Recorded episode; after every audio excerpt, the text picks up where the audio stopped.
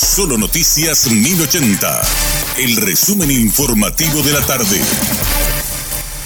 Hola, soy Richard Toñanes y este es el resumen informativo de la tarde. Fiscalía de Colombia solicita que Margaret Chacón sea condenada como responsable de los delitos de homicidio agravado y porte ilegal de armas. El fiscal Mario Burgos en sus alegatos finales pidió que la mujer reciba una sentencia ejemplar y de carácter condenatorio por el homicidio del fiscal Marcelo Pecci. El investigador del crimen aseguró que tiene probado que la acusada participó en los hechos, prestó un aporte trascendental y ejecutó de forma dolosa un comportamiento contrario a la ley.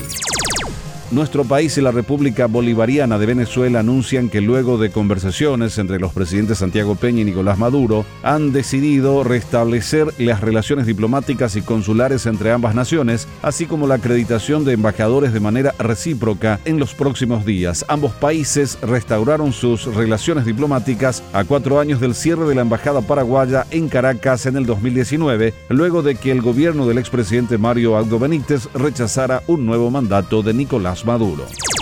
El fiscal Luis Chamorro, quien imputó a Pablo Venegas por abuso sexual en niños y abuso de personas indefensas, se declaró incompetente y se apartó de la causa que tienen como víctimas a una niña de 11 y una adolescente de 16 años. Chamorro es fiscal de la unidad de delitos marcarios y estaba de turno, por eso tomó el caso. Ahora todo queda en manos de la fiscal Claudia Aguilera.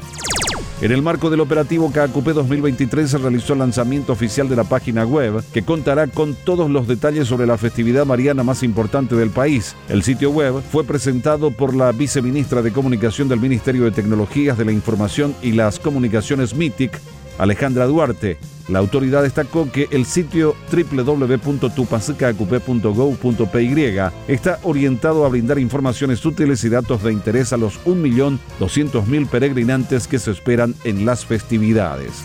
Por otra parte, en el operativo CACUP 2023 estarán involucrados 324 inspectores nacionales operativos y 18 funcionarios del área administrativa de la patrulla caminera. El inspector superior, Ramón Cabrera, detalló las tareas a ser ejecutadas para garantizar la máxima seguridad a los peregrinantes. Según el plan establecido, el ordenamiento vial se llevará a cabo del 28 de noviembre hasta la finalización del octavario de la Virgen de Caacupé. Trabajarán 28 puestos fijos de la caminera, de los cuales 13 son destacamentos, 12 puestos de guardia, más 3 puestos de apoyo de las ciudades de Carapeguá, Coronel Oviedo y San José.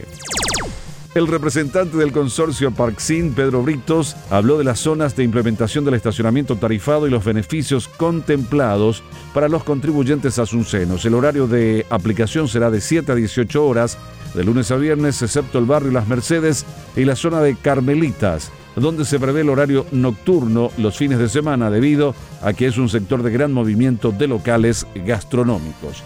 Este fue nuestro resumen informativo, te esperamos en una próxima entrega. La información del día aquí, en Solo Noticias 1080.